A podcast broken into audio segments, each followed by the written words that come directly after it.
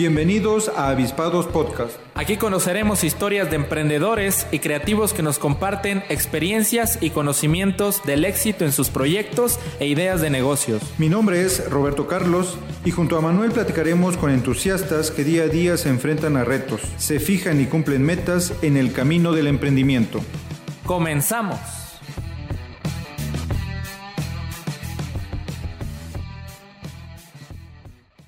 Muy buenas tardes, nos encontramos en un nuevo episodio de Avispados Podcast, el espacio en donde damos cabida a las ideas de emprendimiento y creatividad. En esta ocasión, dispuestos a escuchar una nueva historia. Buenas tardes, Robert. ¿Qué tal? ¿Cómo te va? ¿Qué tal, Manuel? Pues bastante entusiasmado el día de hoy por un capítulo más. Hay que decirlo, es un capítulo especial, el capítulo número 50 de Avispados, en donde hemos tenido temas y experiencias de diferentes emprendedores y creativos, ¿no? Que nos han platicado de su experiencia de vida, retos, enseñanzas, dificultades, éxitos, de todo, ¿no? Que seguramente eh, nos han parecido bastante interesantes. Y hoy, en una edición especial, abarcando un poco del tema político, una edición especial, avispados en la política. Y en esta ocasión vamos a tener una interesante plática y hoy nos acompaña un político ya bastante conocido en Comitán, la región, Chiapas. Está con nosotros Jorge Constantino Canter. Jorge, ¿cómo está? Bienvenido. Roberto, muchas gracias, buenas tardes. Manuel, muchísimas gracias. A sus órdenes, saludos a, al auditorio que ustedes llegan por esta vía de las redes sociales y reiterarme sus órdenes. Muchas gracias. Es un gusto que nos acompañe por acá. Si me permites, eh, leo acá los generales de nuestro invitado. Él es Jorge Constantino Canter. Nació en Comitán, ha sido presidente municipal, subsecretario del campo en materia de reforestación, delegado federal de Profepa y Prospera en Chiapas, y ha dedicado su vida a tratar temas sociales vinculados al campo, medio ambiente y desarrollo municipal.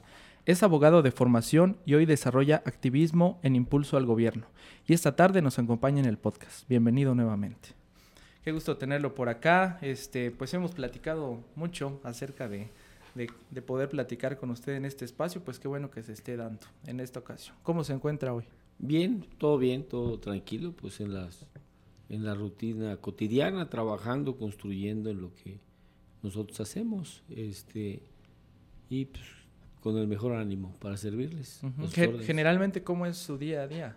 Bueno, pues es un tema de del trabajo constante en el tema de las cosas eh, personales, del, del negocio, del trabajo. Yo me dedico al campo, eh, a, la, ganadería más que nada, este, pues estar pendiente de las cuestiones del, del, rancho y, este, y pues también hacemos algún poco de activismo político que pues tratamos de que se nos facilite un poco más que el tema de la ganadería pero una cosa va llevada de la otra, ¿no? Y trabajando en la, cotidianidad como cualquier individuo, como cualquier ser humano, que tenemos metas, propósitos y, bueno, estamos construyendo nosotros lo que consideramos pues es un futuro próximo, buscando alternativas que nos permitan sentar las bases de lograr los objetivos que traemos proyectados y planeados al corto plazo. Nos platica acerca de trabajar en el campo. Digo, conociendo un poco, que no es algo de lo que nos interesa, conocer acerca de su persona y que hemos sabido que en gran parte de su vida ha trabajado en temas del campo. ¿Nos podría platicar al respecto cómo se dan esos primeros años o ese acercamiento? ¿Es usted originario de Comitán? Claro, yo nací en la octava, Avenida Oriente Sur número 20, barrio de la Pilita Seca más conocido como el barrio de La Lana, aunque la credencial de elector aparece barrio San Agustín. Yo creo que hay un detalle mm. porque precisamente nos estamos sobre la octava avenida Oriente Sur, sobre la cuarta, entre la cuarta Oriente y la tercera Oriente, pero la cuarta es lo que divide Pilita Seca y San Agustín, pero a nosotros nos toca el lado de Pilita Seca. Sin embargo, pues en la credencial dice San Agustín. Ahí nosotros, eh, yo nací ahí, ahí crecí en el barrio este, pero tenía mis padres unas propiedades en el municipio de Altamirano, este, dedicados a la ganadería, a la apicultura. Mi padre fue pionero de la apicultura en toda la región de Comitán. Este, el café un poco y el tema del aprovechamiento forestal. Teníamos predios forestales en el municipio de Altamirano, teníamos un aserradero donde trabajábamos un negocio familiar y bueno, por eso mi arraigo y, mi acercamiento al campo. Pero a pesar de, digo, de las actividades de la ganadería, de la agricultura, el tema del café y la madera, eh, yo me declaro pues un fiel eh, defensor de la conservación. Yo creo que es urgente. Y cuando he tenido oportunidad en la vida de apoyar al medio ambiente, lo he hecho, sin ningún regateo Sí. Entonces esa parte es lo que me, nos forma y nos hace, pues. Sí, que realmente son temas que pues están en boga y se viene hablando de calentamiento global eh, desde hace ya un par de décadas.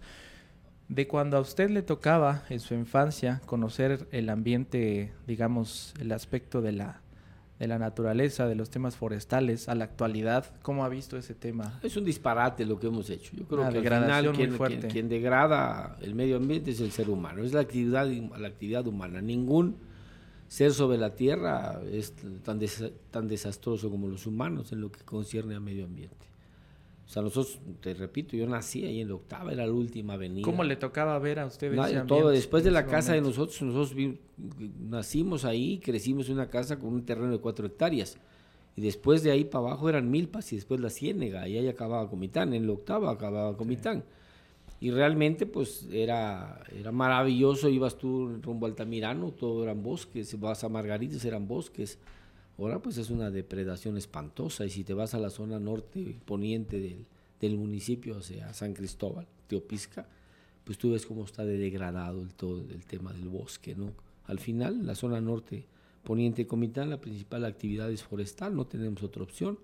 La agricultura ahí es de subsistencia, pero al, al, final el aprovechamiento desmedido de los recursos forestales, si no le das tiempo tú al bosque se recupere, pues estás simplemente estás allanando los espacios de la producción y de la productividad. O sea, es un tema complejo, difícil, pero al final, insisto, yo siempre lo he dicho, se requiere de políticas públicas responsables, partiendo también de la educación de, de quienes habitan las áreas forestales, porque al final, si tú ves el macizo forestal en Comintán, está totalmente degradado. O sea, y si también te quiero decir que el agua que consumimos, que consumimos en Comitán, que le extraemos del subsuelo, es la que se filtra en la parte alta de la cuenca, que es la zona poniente norte del municipio, y estamos acabando. O sea, si tú depredas el bosque, pues simple y sencillamente esa esponja, que es la que te absorbe el agua de lluvia, que te filtra el subsuelo y por cuestiones de niveles sale en la parte baja y que la sustraes en la zona del Río Grande, pegado a la ciénega, pues si seguimos apretándole tanto a la parte, al parte alta, pues el manto freático ha ido bajando. O sea, simple y sencillamente vamos a tener en un futuro problemas serios. Y ahora, el crecimiento de Comitán en el área urbana es un crecimiento desordenado, no tenemos un desarrollo urbano ordenado y además tenemos un crecimiento exponencial desmedido actualmente por conflictos sociales. Y actualmente con lo que está sucediendo de seguridad, pues simplemente Comitán yo creo que va a crecer mucho más y va a ser demandante de muchos servicios que simple y sencillamente los recursos que te llegan en el ayuntamiento no son suficientes para resolverlos.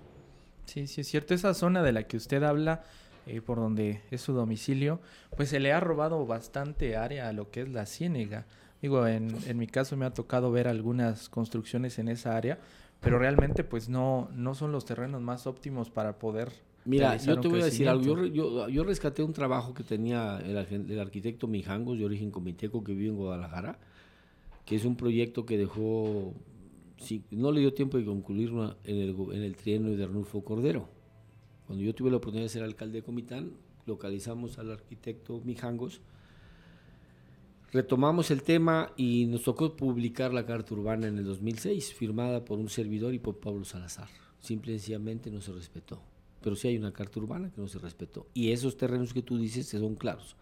Todo lo que es en la salida Margaritas y toda esa zona no son terrenos habitacionales no está permitido en las autorizaciones para, para uso habitacional, para uso comercial en algunos casos y para uso agrícola. Ahí lo dice la Carta Urbana. Lo que pasa es que no respetamos.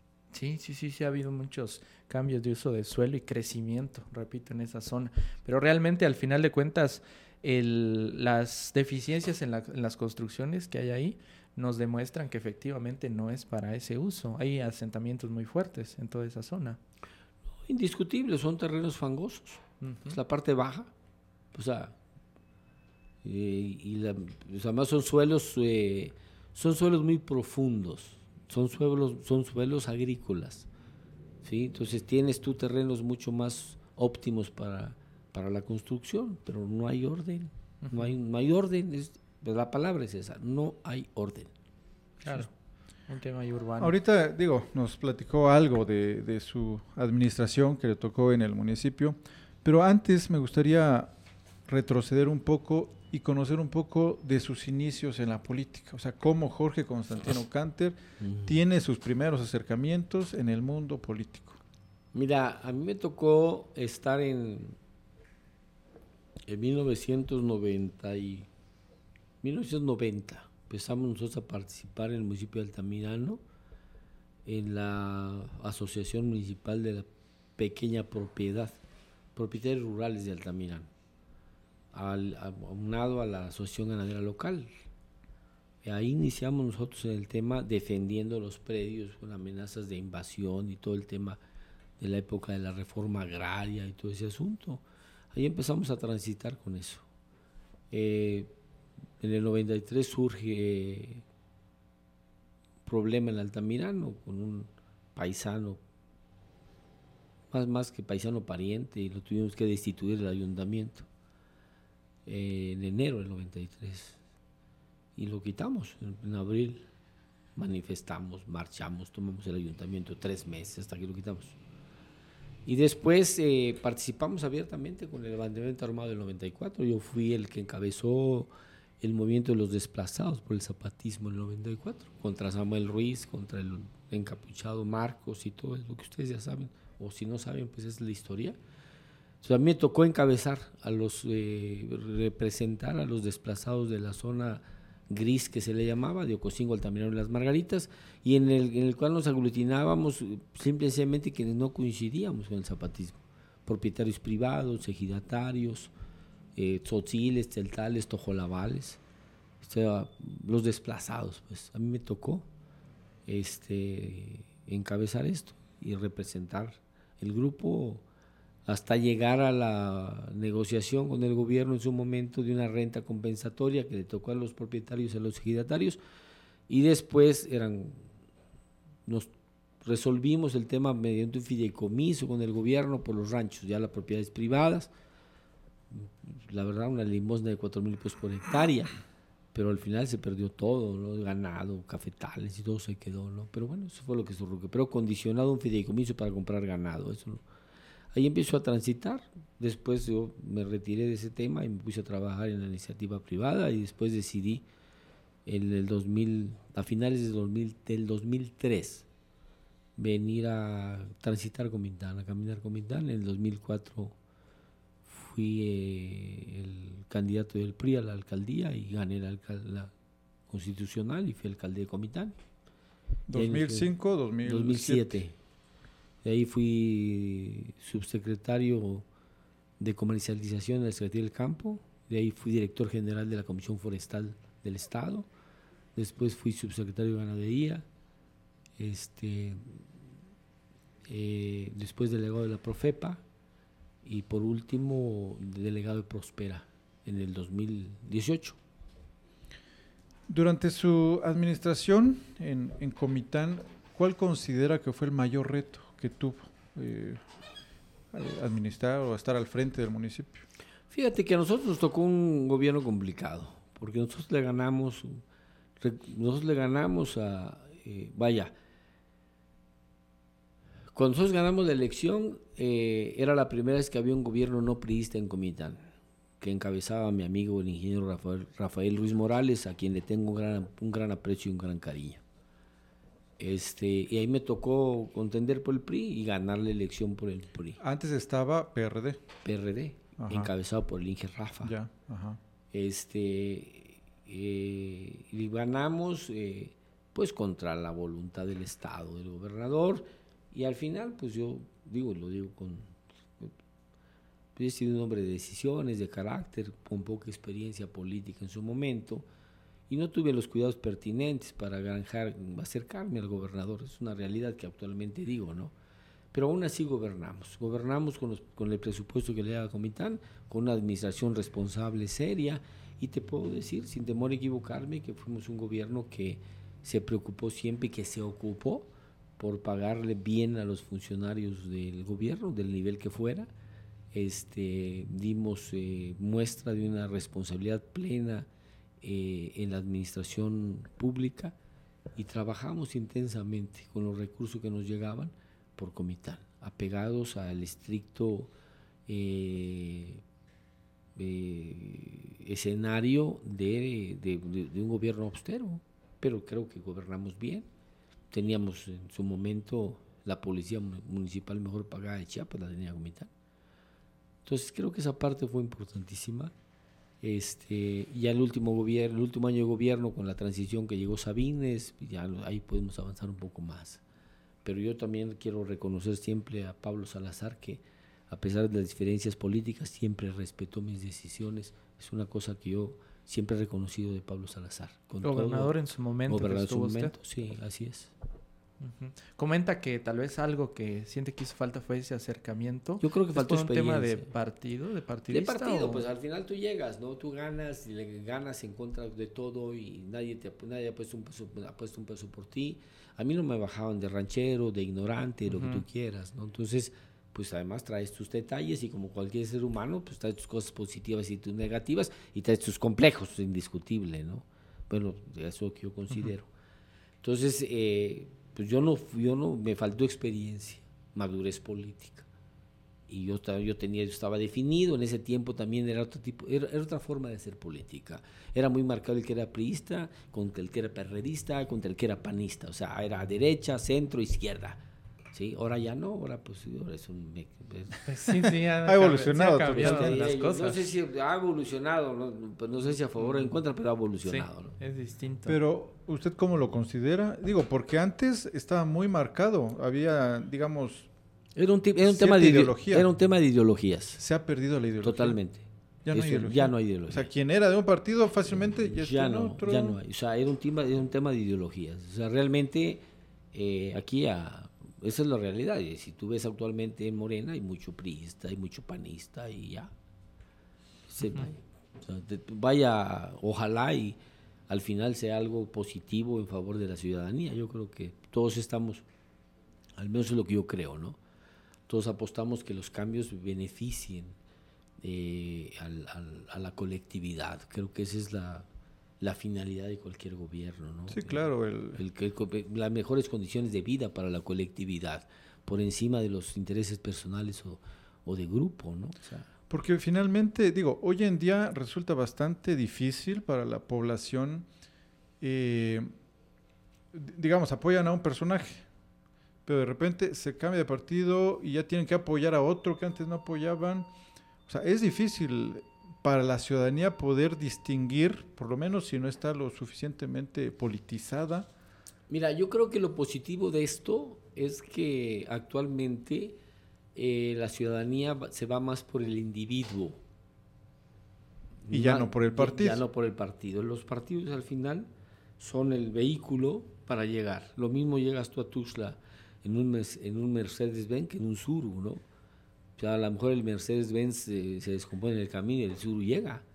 O sea, el partido es el vehículo. Entonces yo creo que aquí la ciudadanía se está yendo más por el por la persona, por el individuo. Lamentablemente también hay un factor que ha complicado mucho el tema electoral, que es el tema del dinero. O sea, hay mucha compra de votos, compra de conciencias, que nos han hecho un daño garrafal a la sociedad. Ojalá esa parte de la ciudadanía que no recibe un peso, un dinero por su, por su voto, ese voto razonado, ese voto que se reflexiona, participe y salga a votar y que no sea quien tiene la necesidad de recibir una dádiva quien decida el destino de un pueblo. Yo creo que esa parte hay que superarlo por el beneficio de todos, ¿eh? por el bien de la colectividad, no por el bien de, los, de, ningún, de ningún grupo político o de algún personaje en lo particular. Ahora que estamos viajando entre el pasado y el presente, Estamos hablando de hace 20 años aproximadamente y 30 años cuando estamos hablando de... Del zapatismo. exactamente. Pero bueno, pero de cuando a usted le toca representar eh, a Comitán hace 20 años y en la actualidad, cómo ve los escenarios políticos, ve ciertas diferencias en el aspecto en, en cómo se van este, designando los actores políticos o cómo van este, teniendo ciertos este, equipos, ciertos grupos, de la manera en que se va desarrollando política, básicamente, de hace 20 años a la actualidad. No, es que regresamos a lo mismo, hay un cambio exponencial del escenario, es muy eh, diferente lo que pasaba. Actualmente eh, los partidos han perdido mucha fuerza. si tú ahorita ves, eh, eh, pues los, los partidos se, se, unen para poder conseguir los escaños en las diputaciones federales, estatales, senadurías, cosa que antes no pasaba, ¿no? Entonces, al final es un escenario en el cual te tienes que, como político, pues te tienes tú que adecuar, te tienes que este, involucrar en el, tema. Pero bueno, tiene su pro y su contra, ¿no? Sin embargo, creo que actualmente, por ejemplo, en el caso de Morena, eh, Morena eh, te, te, hace una encuesta. Yo yo era priista, yo nunca he negado esa parte, lo dije al inicio pero la elección del 21 a mí me dan la candidatura porque yo era el mejor posicionado, o sea, es una realidad. Entonces, realmente ese método de Morena, si las, si las, si las encuestas son imparciales, es un buen método, ¿no? O sea, al final vas a llevar al mejor posicionado, porque en Morena tienes la ventaja de que si no eres militante, puedes participar, te lo permite los estatutos del partido yo fui, yo fui candidato la vez pasada y soy simpatizante del partido, aunque no soy militante, ¿no? Y eso me da la posibilidad de poder participar. Y lo mismo pasa este, con los otros partidos, han generado más apertura. Yo creo que eso han sido avances en el caso de los partidos políticos, ya por la por la por el por el abanico que hay actualmente. Antes era muy reducido. O sea, el PRI te condicionaba y te exigía ciertas cosas. Ahorita no, el PRI tiene que abrir. O sea, Morena yo creo que ha cuidado eso, ¿no? O sea, tiene más apertura, es un partido con mucho más apertura que, que al final eh, participa quien tiene más posibilidades de, de ganar. ¿Eso lo he visto como, una, como un pro? Como yo algo creo que es un pro, yo creo que es un pro, sí. Cuando a usted le toca participar en la elección, ¿Cuántos candidatos son en ese eh, momento? Éramos muchos aspirantes. Eran muchos aspirantes, pero ya candidatos. Por, por, pues, eh, por te digo, eran muchos aspirantes en su momento y al final éramos varios candidatos, porque si tú ves la participación del 21, pues iba un candidato por el PRI PAN PRD, iba tu Ah, no, de hecho, en ese momento sí. ¿Y la, la, de hace 20 años? No, no, ahí no era más, ahí era PRI, PRD contra PAN. Digo, porque ese es uno de los cambios que yo personalmente sí he visto, de que de un par de años para acá sí estamos hablando de una el abanico se, El abanico se abre, pero te voy a decir una cosa, la política es muy de tiempos y circunstancias. Ahorita eh, el escenario no está como el del 21. El 21 a estas alturas habían 12 aspirantes, ahora no está así. ¿eh? Interesante, ¿no? Hoy cambia el tema. o sea, al final es, un tema de circunstancias, totalmente. Eso es una realidad. creo que acá, aquí hay un tema muy cantado, ¿no? O sea, que hay dos grupos en este caso. Quien pretende reelegirse y la Alianza por Comitán, hasta ahorita. Y claro, eh, esta elección pues genera este, mayor participación. ¿no? Estamos hablando de elección este, federal, este, estatal, municipal. Sí, es una elección concurrente. En Chiapas vamos carro completo. Es más, más apasionante. Va carro completo. Chiapas, eh, son nueve estados, incluyendo la Ciudad de México, donde vamos con carro completo, ¿no? desde ayuntamientos hasta presidencia de la República. Ahora, usted pues ya, ya gobernó, tuvo eh, una administración en Comitán. ¿Qué le mueve nuevamente en decir quiero nuevamente gobernar el municipio? Bueno, yo creo que al final en la vida tú traes este eh, metas. Eh, francamente te digo, creo que soy un individuo que tiene experiencia, que sé de qué se trata la administración pública, que tengo mucha más experiencia que la vez pasada que fui alcalde cuando no, yo nunca había sido servidor público. Sí, este, sé que se tiene que hacer, sé que se debe de hacer y creo que sin temor a equivocarme haríamos un gran papel por Comintán, porque yo soy un convencido que esto no es un tema de un solo individuo. Por eso al final decidimos construir una alianza por Comintán, donde habíamos muchos actores políticos que coincidimos con el, que, que el objetivo es Comitán. Y en esa alianza yo creo que es una alianza por Comitán, donde debe de caber Comitán, ojalá y fuera el Comitán completo. Pero al final, si la situación no se diera y que pues no puedes lograr tú eh, la simpatía del 100% del electorado, es lógico, se necesita la mayoría, pero cuando tú, cuando tú tienes la oportunidad de estar al frente, eres gobierno para todos. O sea, creo que esa parte se ha perdido mucho. El decir a alguien, no te resuelvo porque no me apoyaste, yo creo que es muy irresponsable. O sea, al final, en cuanto un individuo es electo, eh, los colores y todo se queda fuera. Tú gobiernas para todos.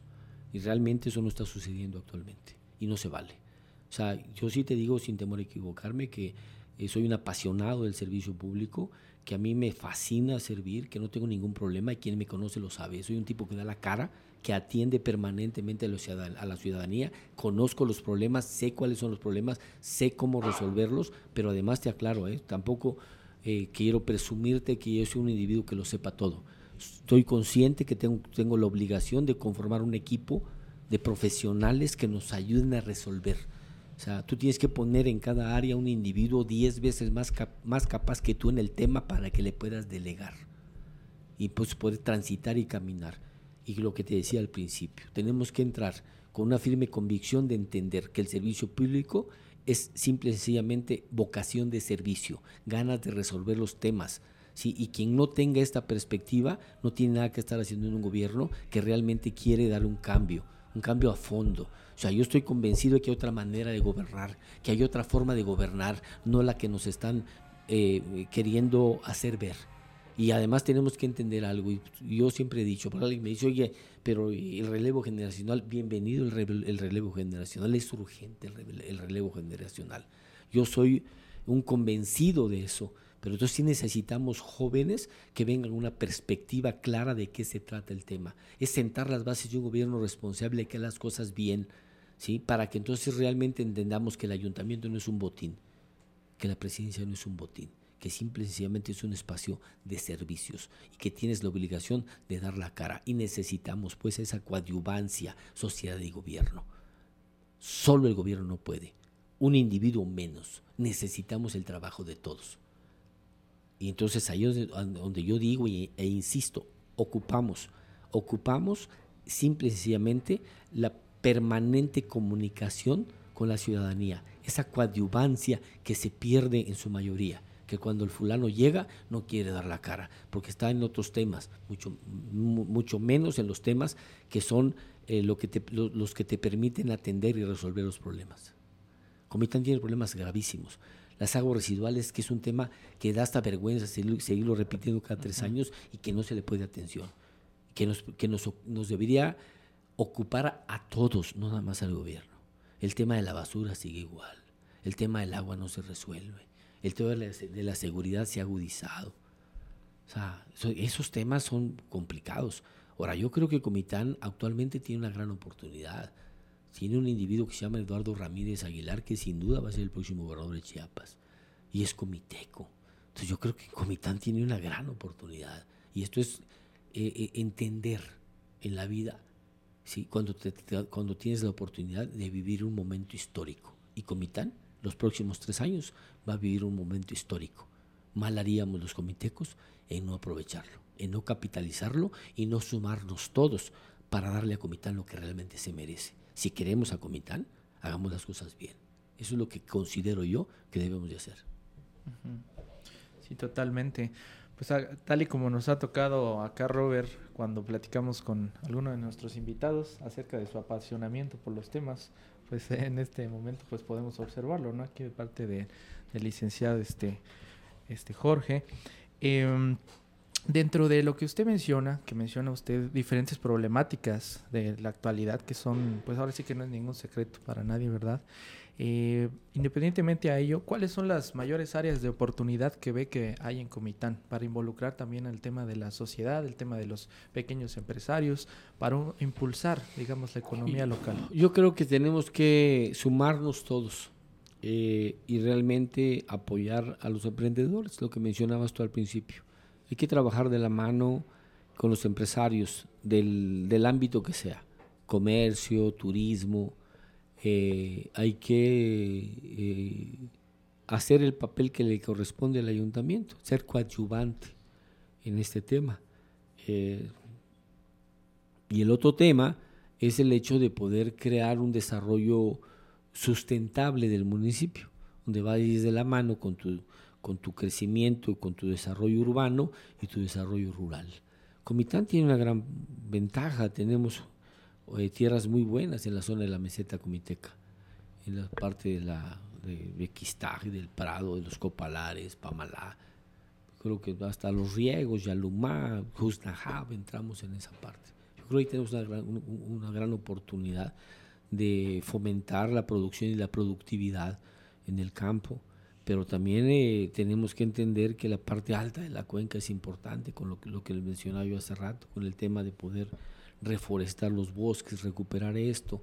Es la integralidad, ¿sí? Ahora, el, el, motor de la economía de Comitán, eh, pues es el comercio, o, es urgente poder eh, conseguir la estabilidad social que nos permita que Comitán reactive el comercio al 100%, que es, es vital para Comitán y que tengamos en este caso la capacidad de, que, de sumarnos nosotros, todos los comitecos, al esfuerzo de quienes eh, pretenden realmente hacer algo por Comitán en el tema turístico.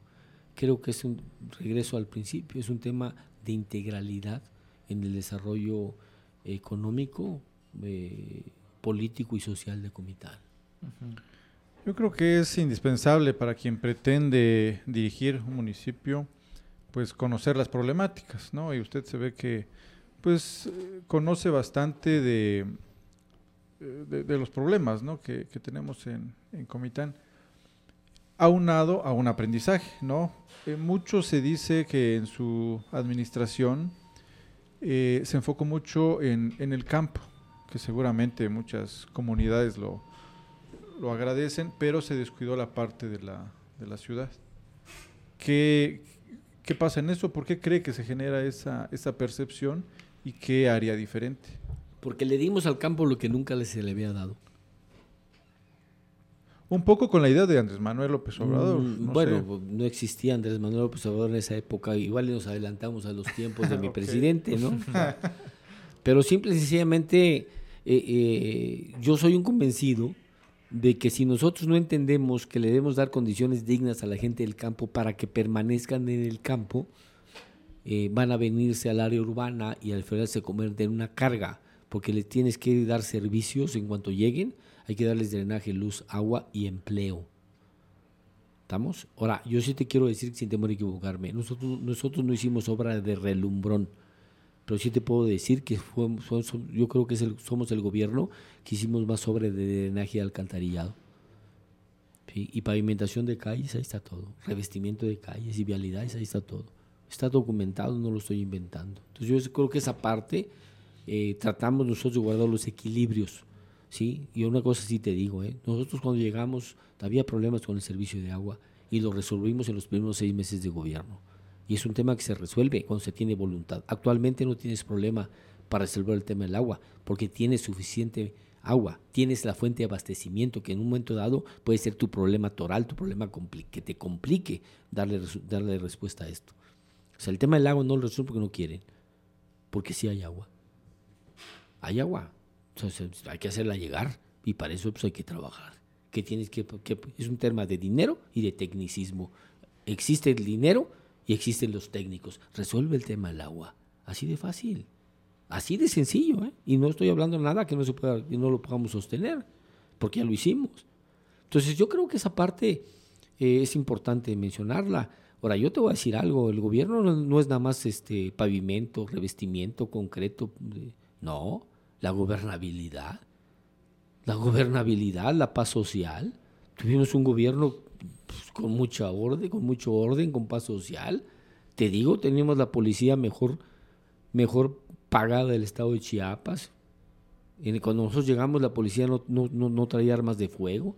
Se les, se les dotó de armas de fuego de la mano con la Secretaría de Seguridad Pública del Estado. Se capacitaron los elementos e iban a sus a sus exámenes de control, pero además objetivos, con transparencia. O sea, cero tranza, pues, para que nos entendamos. O sea, que ese es el, yo creo que ese es el tema. ¿sí? Ese, ese, tema es importante. Y, si un funcionario público se, se estacionaba en un lugar incorrecto, le quitaban la placa y pagaba su multa. O sea, yo creo que esa parte de ahí tenemos que partir. Tú tienes que predicar con el ejemplo, eso es bíblico.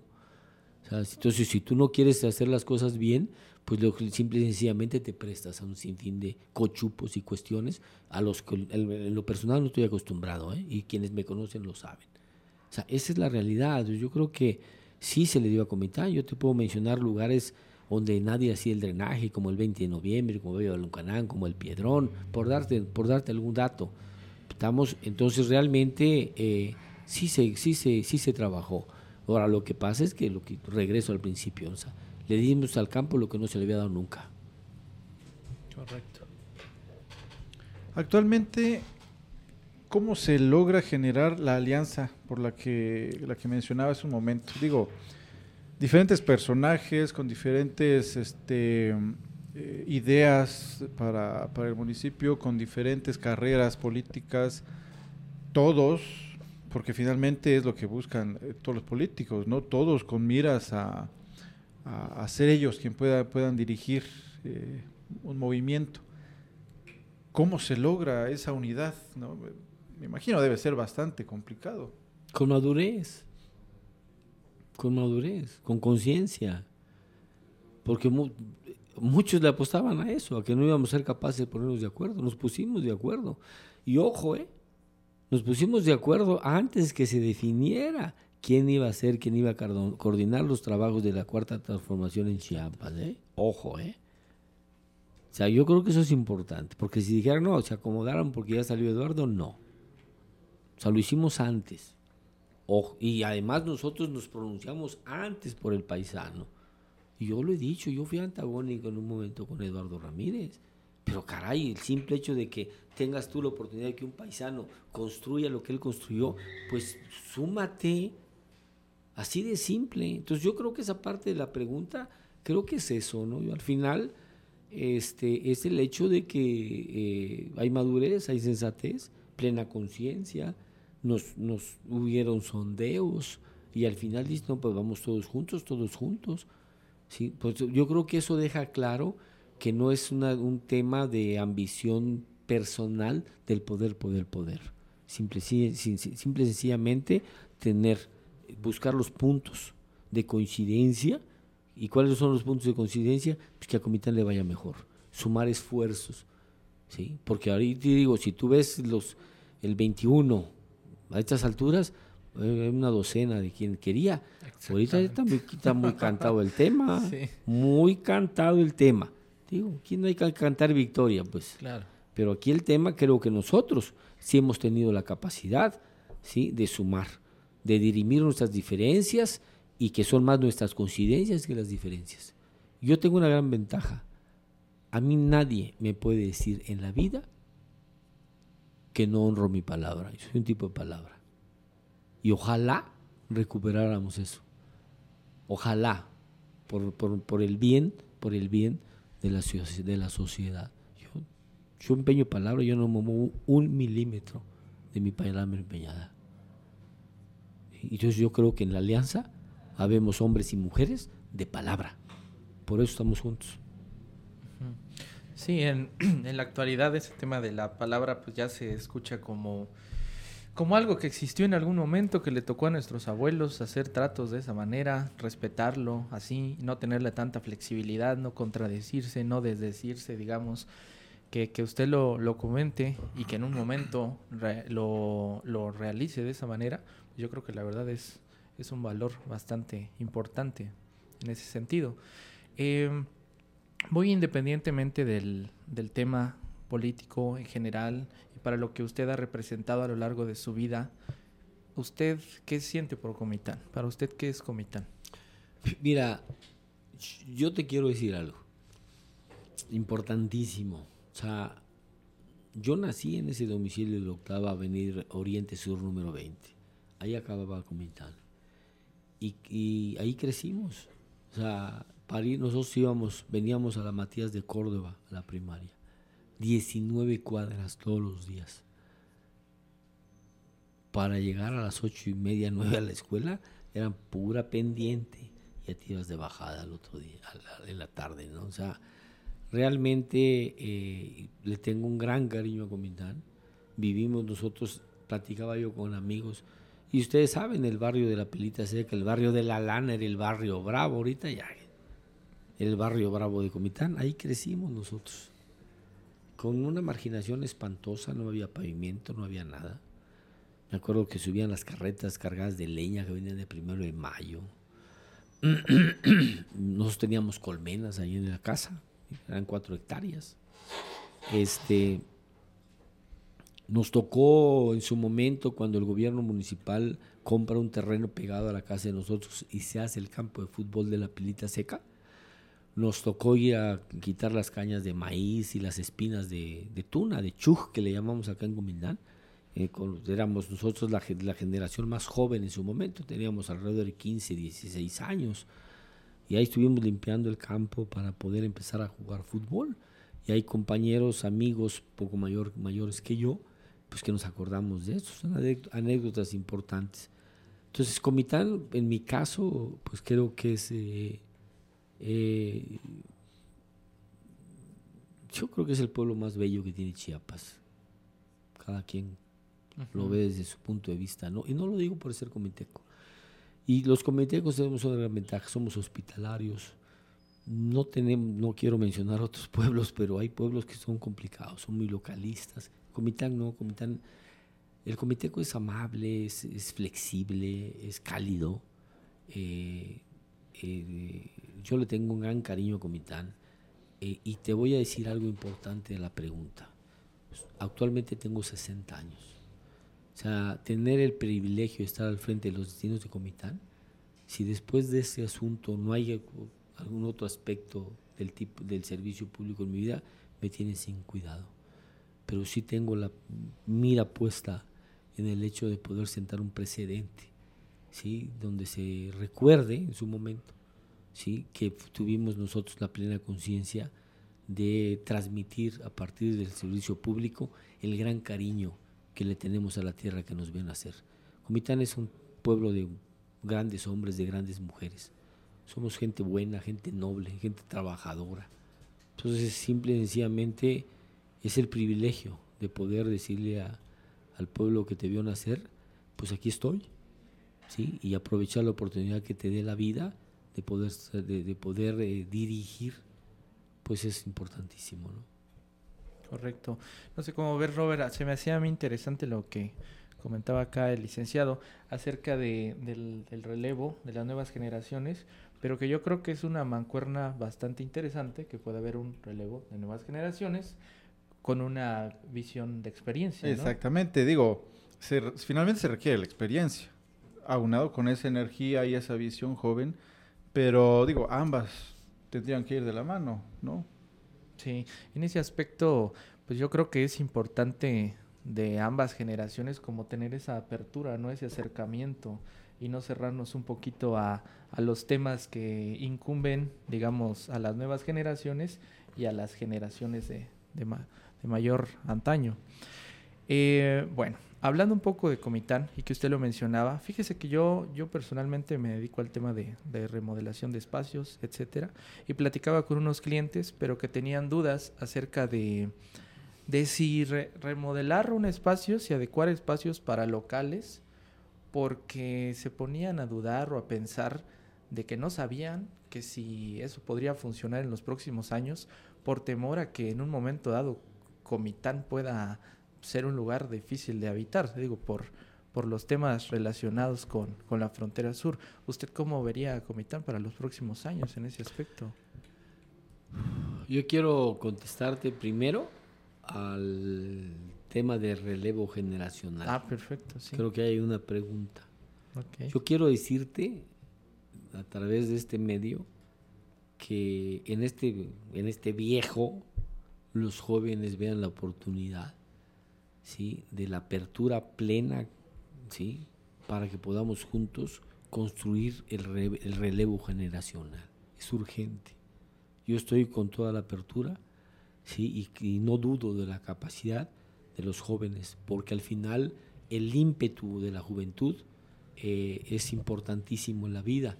¿sí? Claro, con, con, el pasar de los años, pues eres más cauteloso y todo. Creo que esa mezcla ayuda mucho.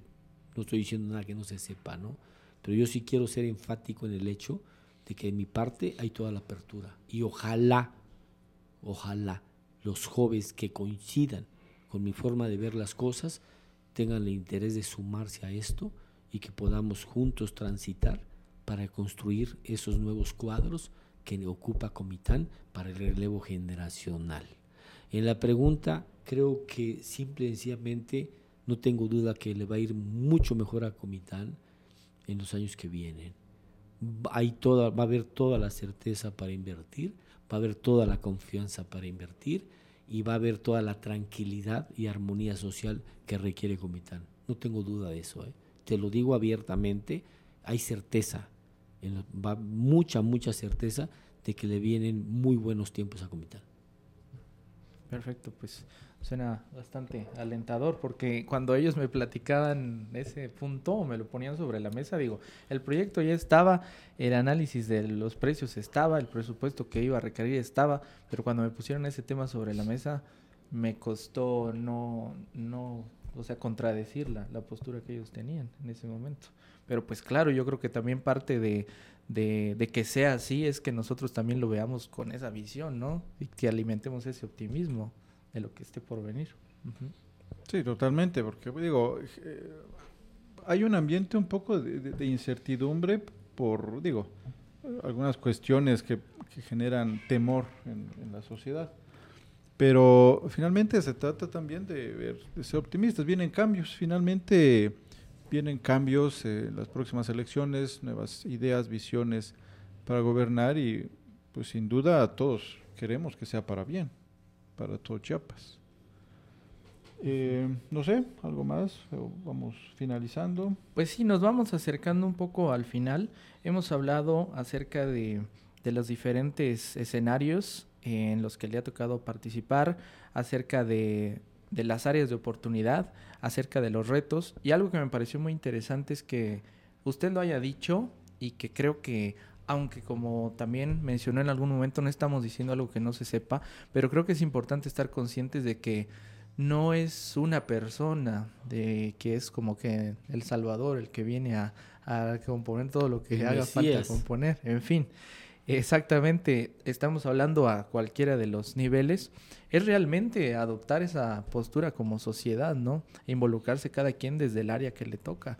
Y yo creo que hay muchos momentos en los que digamos que nos vemos entre tomar la decisión de alimentar este, estos círculos que nos van degradando, hablemos temas de corrupción tal vez, o de ser gestores de un cambio y empezar a, que, hacer que las cosas sean distintas en todas, los, en todas las esferas.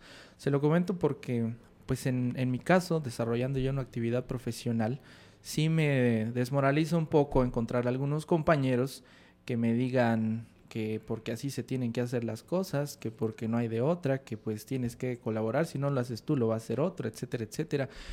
Yo creo que no, porque entonces en qué momento dejamos de tener esa, esa visión este de, de, de optimismo, de trabajar de una buena manera, de hacer que las cosas funcionen. Porque cuando no es así, de manera personal, es algo que a mí me hace sentir ajeno también de los temas políticos y que yo creo que no debe ser así, porque cuando empiezo a ver eso, en lo personal me empieza a desinteresar ese aspecto, pero realmente creo que me debe involucrar muchísimo más porque entonces este no estoy siendo partícipe de las decisiones. Digo, de manera personal, pues eso sería como un comentario. Ya de ahí este si gusta compartirnos algún mensaje aquí para nuestra comunidad. Realmente estamos, eh, bueno, pues ahora sí que llegamos a diferentes tipos de, de, este, de profesionistas, a diferentes tipos de, de personas, de emprendedores, eh, diferentes edades. Si gusta usted compartirnos algún mensaje ya para ir cerrando. Pues yo creo que de antemano agradecerles mucho la oportunidad. Eh, simple y sencillamente lo comentabas, creo que lo que tenemos que conseguir es el hecho de que hay otra manera de hacer las cosas, hay otra forma de hacer las cosas y que lo podemos lograr si entendemos que eh, estamos obligados todos a participar, que no demos por hecho que las cosas tienen que ser como te las quieren hacer ver que son, ¿sí? si participamos y nos involucramos. Y claro, el, cambio, y de la única forma que se puede lograr el cambio es con la participación de la ciudadanía. Lo otro, pues simplemente es dejarte llevar por la inercia. Y yo creo que eso al final, pues simplemente las consecuencias van a ser lamentables. Ojalá esa inercia fuera favorable, pero no. Porque simple y sencillamente aquí lo que tenemos que entender es que eh, quien está en, en la oportunidad de estar al frente del servicio público, en primer lugar está eh, administrando recursos públicos precisamente, valga la redundancia, y que tiene la obligación de entregar cuentas claras a la ciudadanía. Y eso actualmente creo que dista mucho de lo que eh, nosotros eh, pretendemos que suceda. Entonces, al final hay que participar todos en esto y juntos dar, la, dar la batalla y lograr el objetivo de conducir las cosas eh, por el lado del por el lado correcto, por el lado de la, de la honorabilidad, del resultado responsable, del resultado, con conciencia, con compromiso, ¿sí? con el simple hecho de entender que es un privilegio, es que es un privilegio el ser servidor público. O sea, imagínate tú que, tengas la oportunidad de estar al frente de, una, de un municipio de más de 150 mil habitantes. Y tú estás al frente de 150 mil semejantes tuyos. Pues es un privilegio. Claro. Y, y, además, eh, yo entiendo que, bueno, de esos 150 mil, quienes te apoyan es, es una parte, pero son mayores de edad, pero pues los que vienen por atrás son consecuencias de las decisiones de los mayores de edad. ¿sí? Entonces, pues caray, es un privilegio. Y que te, y que te valga un soberano cacahuate, pues yo creo que no se vale. Pues es un privilegio este, por, la, por la voz, el voto que uno puede tener, este, porque uno es parte también de, de ese gestor de cambio, digamos. Solamente que a veces, no sé, digo, desde mi perspectiva un poco externa del tema político, yo a veces he visto que pareciera que cuando alguien ganó este, la, la presidencia, en fin, parece que se hubiera ganado la lotería. Digo, a veces me da en esa, como que me proyectan esa imagen algunos, algunos personajes que he visto, pero creo que no, no es tanto por ahí, o sea, es una responsabilidad muy importante, ¿no? La que se tiene. Eso es lo que te estoy planteando, pues. Te digo. O sea, tú tienes que entender de qué se trata, pues. O sea, o sea el privilegio es que, que te toque a ti. Claro. el tema es que tengas plena conciencia de lo que tienes, de tu obligación de ser, pero además, hermano, de que tú salgas después de estar y que te puedas ver a la cara. Con la ciudadanía en general, no nada más con una parte. Que tú puedas ver a la cara a todos. A mí que me esculquen, ¿eh? te lo digo con todo respeto.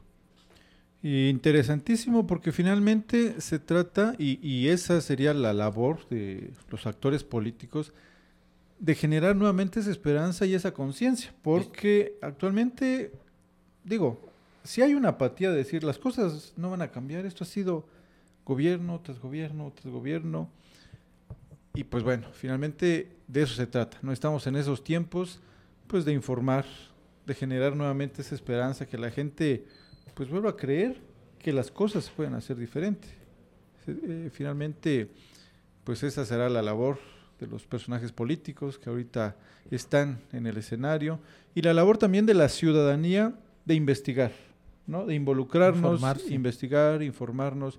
Hay una generación que sí conoce el nombre de Jorge Constantino Canter, pero puede ser una generación que no conoce lo que ahorita nos ha platicado, ¿no? Digo, ya gobernó, ya estuvo al frente de, del municipio, ya tiene una experiencia y tiene una visión, ¿no?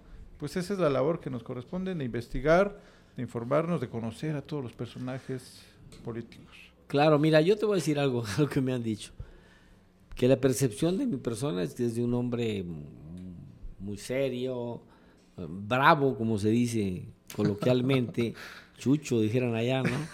Este, Pero fíjate que esa parte, digo, al final es tu personalidad. O sea, vaya, por ejemplo, tu personalidad es muy diferente a la de él. ¿Estamos? Y no por eso uno es mejor que otro.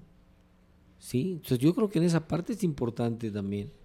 Y, y, yo te puedo decir eh, que una ventaja que hay en mi caso, cuando ya tuviste la oportunidad de estar, pues que al final los jóvenes que en un momento dado pueden, no pueden saber quién es Jorge Constantino Canter, pues tienen abuelos, tienen papás, y ellos mismos pueden decir que quién es Jorge Constantino Canter. Yo creo que esa parte es importante en el tema de la actividad.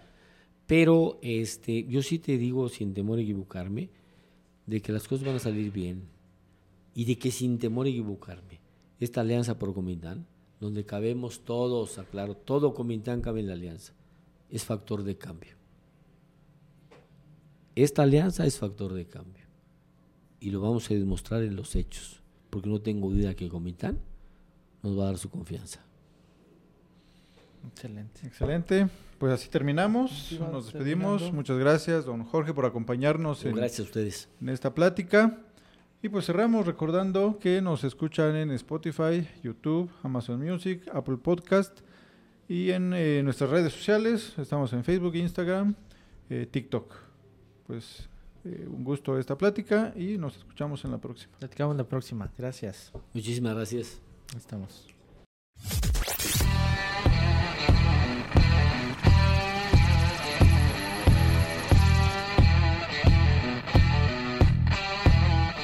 Gracias por haber escuchado este episodio y ser parte de la comunidad de avispados. Síguenos en redes sociales como Avispados Podcast y nos escuchamos en el siguiente episodio. Si quieres apoyarnos, comparte este episodio, dale clic a seguir, deja una reseña y déjanos 5 estrellas en Spotify y Apple Podcast.